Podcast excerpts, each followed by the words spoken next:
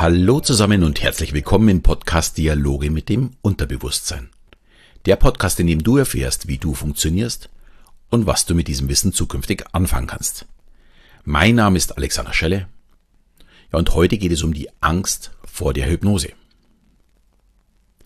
Ja, wenn ich jemanden neu kennenlerne, gibt es immer zwei Reaktionen auf meinen Beruf als Mentalist und als Hypnotiseur. Die einen sind wirklich fasziniert und möchten alles darüber wissen und die anderen haben erstmal Angst. Wenn es dabei jetzt erstmal nur um mich geht, kann ich das normalerweise recht schnell lösen.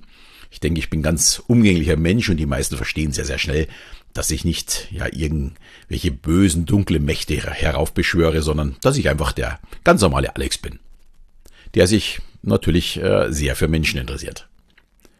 Beim Thema Hypnose ist es nicht mehr ganz so einfach. Davor haben dann doch sehr viele Menschen wirklich Respekt bzw. sogar Angst und der Grund wiederum ist auch sehr einfach. Der einzige Berührungspunkt der Vergangenheit war zum Thema Hypnose für die meisten Menschen einfach die Medien oder Bühnenshows. Und da sieht man dann, ja, wie hypnotisiert Dinge machen, wie wenn man sie wie Marionetten steuern könnte. Sie sind, ja, man könnte sagen, ausgeliefert. Zumindest wirkt das so. Ja, und ähnlich ist es seit Jahrzehnten in den Medien. Hypnose wird mit, ja, Argwohn betrachtet und in der Vergangenheit wurde auch ja selten das Positive herausgestellt, sondern wenn jemand die Hypnose für böse Dinge verwendet hat.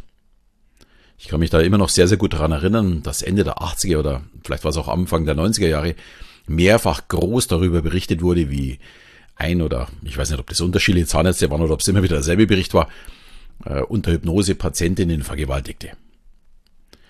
Und es wurde eigentlich nie darüber berichtet, dass Hypnose als therapeutisches Werkzeug äh, wirklich was Tolles ist. Und es wurde daher eher in Frage gestellt. Und diese Zweifel gibt es auch schon von Beginn an. Äh, und zwar, als man diesen hypnotischen Zustand ja als Werkzeug oder als Hilfsmittel für sich entdeckt hat oder für uns entdeckt hat.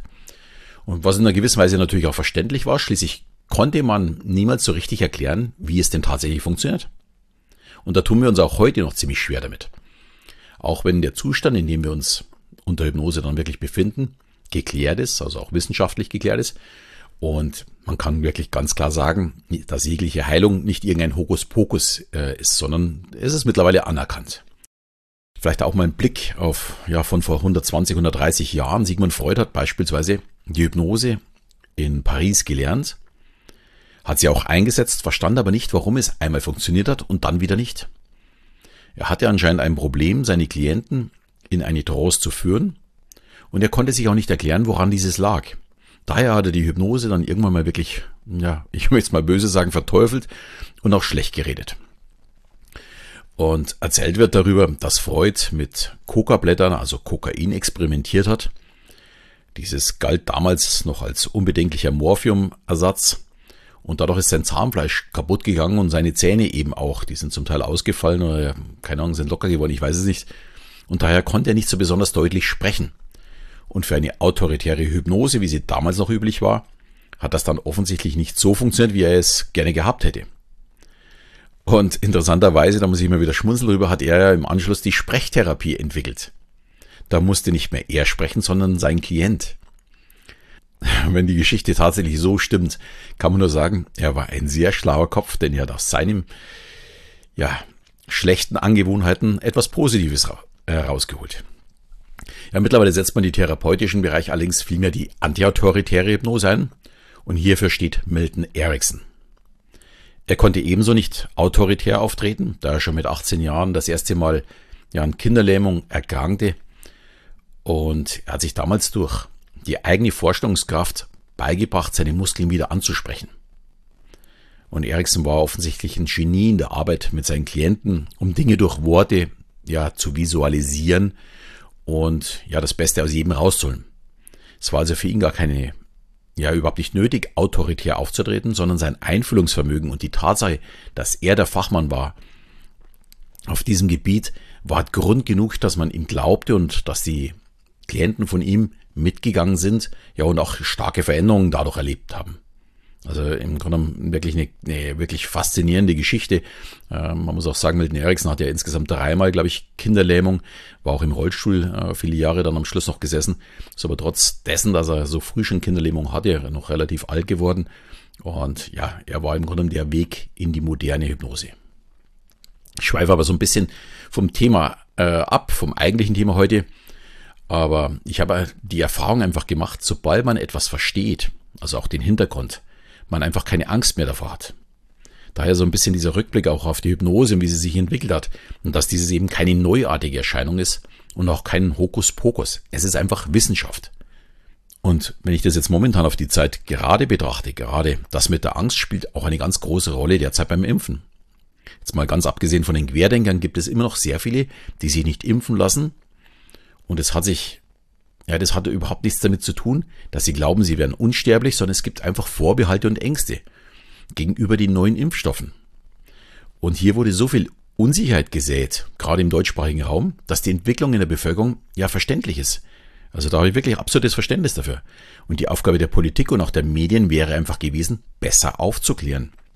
Genau das, was die Querdenker gemacht haben, äh, immer wieder ja, Unfrieden zu sehen, müsste man viel mehr von den Medien und der Politik erwarten, dass man einfach Aufklärungskampagne macht. Ich habe mir dazu auch mal ein kurzes Video vom Gesundheitsministerium angeschaut und ich musste wirklich schmunzeln. Es wurde nämlich wirklich sehr, sehr gut erklärt. Aber es fehlt dir zum Beispiel die Information, wie lange das man schon daran forscht.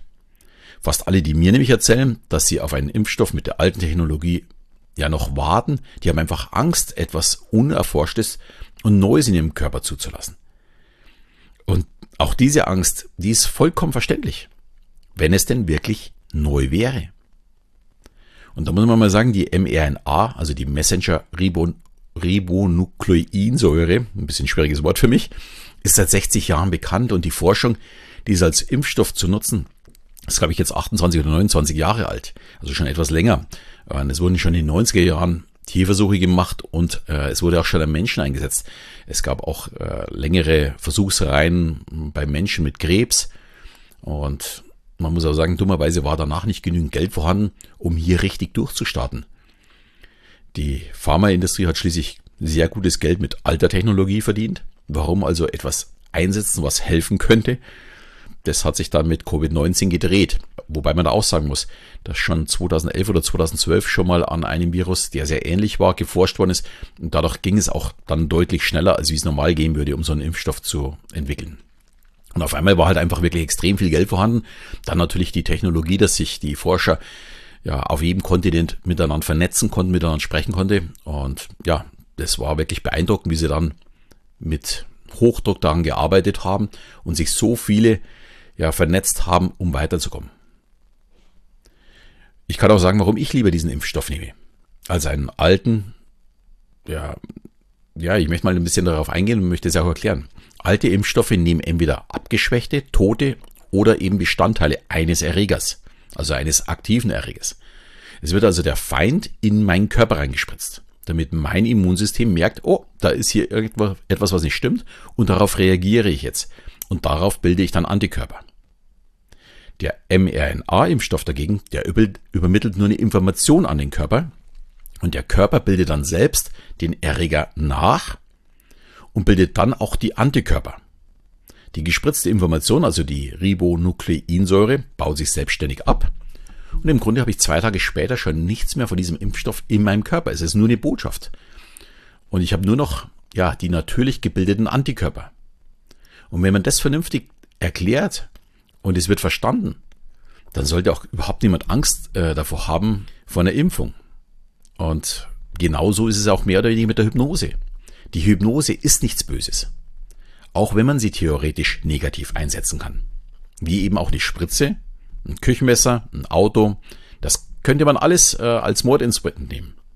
Aber im Grunde sind es alles positive Dinge. Und dieses zu akzeptieren ist auch ein Prozess, den ich sehr, sehr gerne unterstütze. Vollkommen egal, ob jemand äh, bei mir eine Hypnose machen möchte oder bei irgendjemand anders.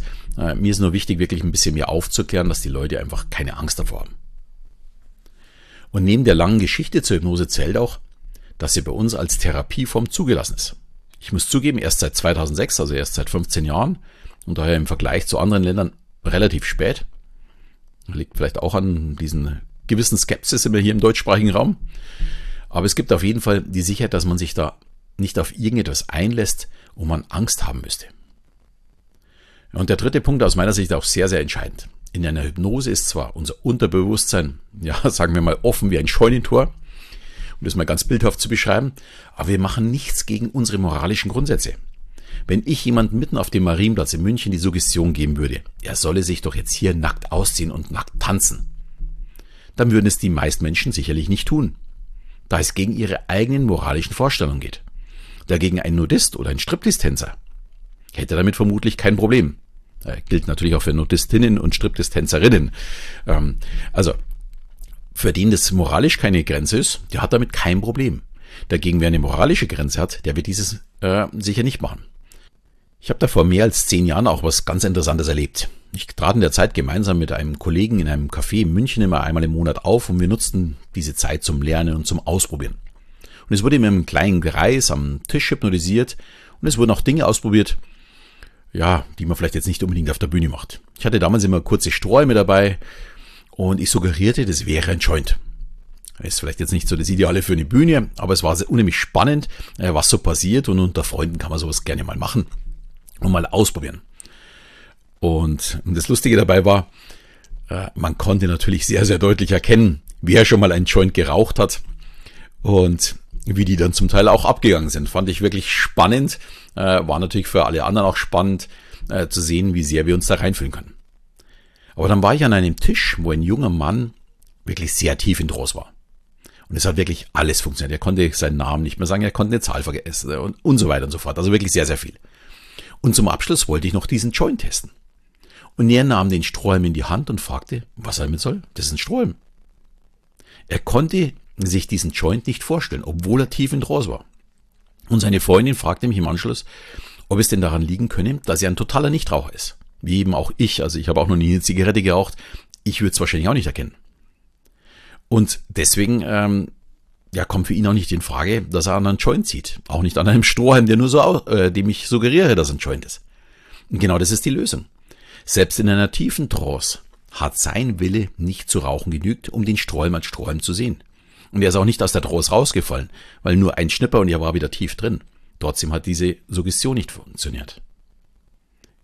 Ja, es zeigt, Hypnose kann nichts Böses sein, sondern Hypnose ist wirklich ein Mittel, mit dem oder ein Werkzeug, mit dem man sehr, sehr gut arbeiten kann. Und ich kann nur jedem empfehlen, die Hypnose mal für sich auszuprobieren.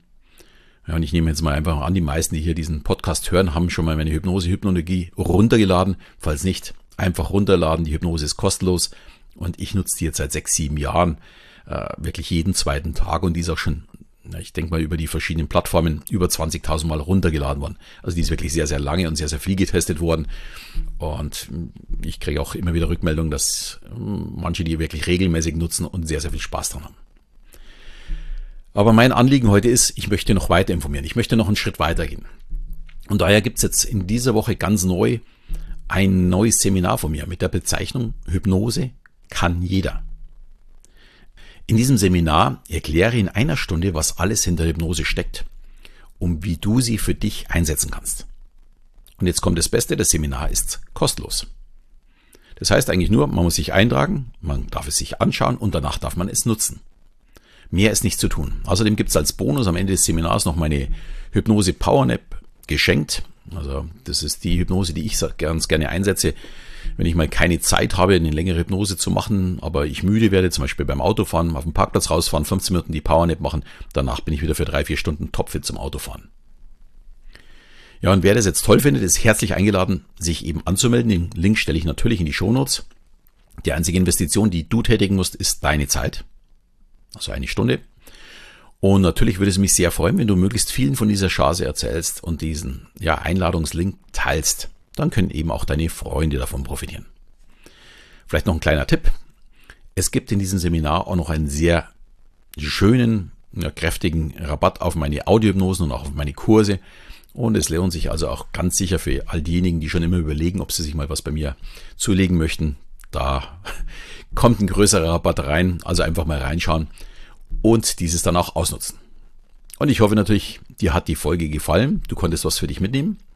Wenn du das Thema spannend gefunden hast und weißt, hey, irgendein Freund überlegt auch schon lange oder zweifelt an der Hypnose, teil doch einfach mal hier diese, diesen Podcast, lass ihn mal reinhören. Ich würde mich auf jeden Fall sehr darüber freuen und ebenso über eine 5-Sterne-Bewertung. Und in diesem Sinne verabschieden wir wieder bis zum nächsten Mal, wenn es wieder heißt Dialoge mit dem Unterbewusstsein.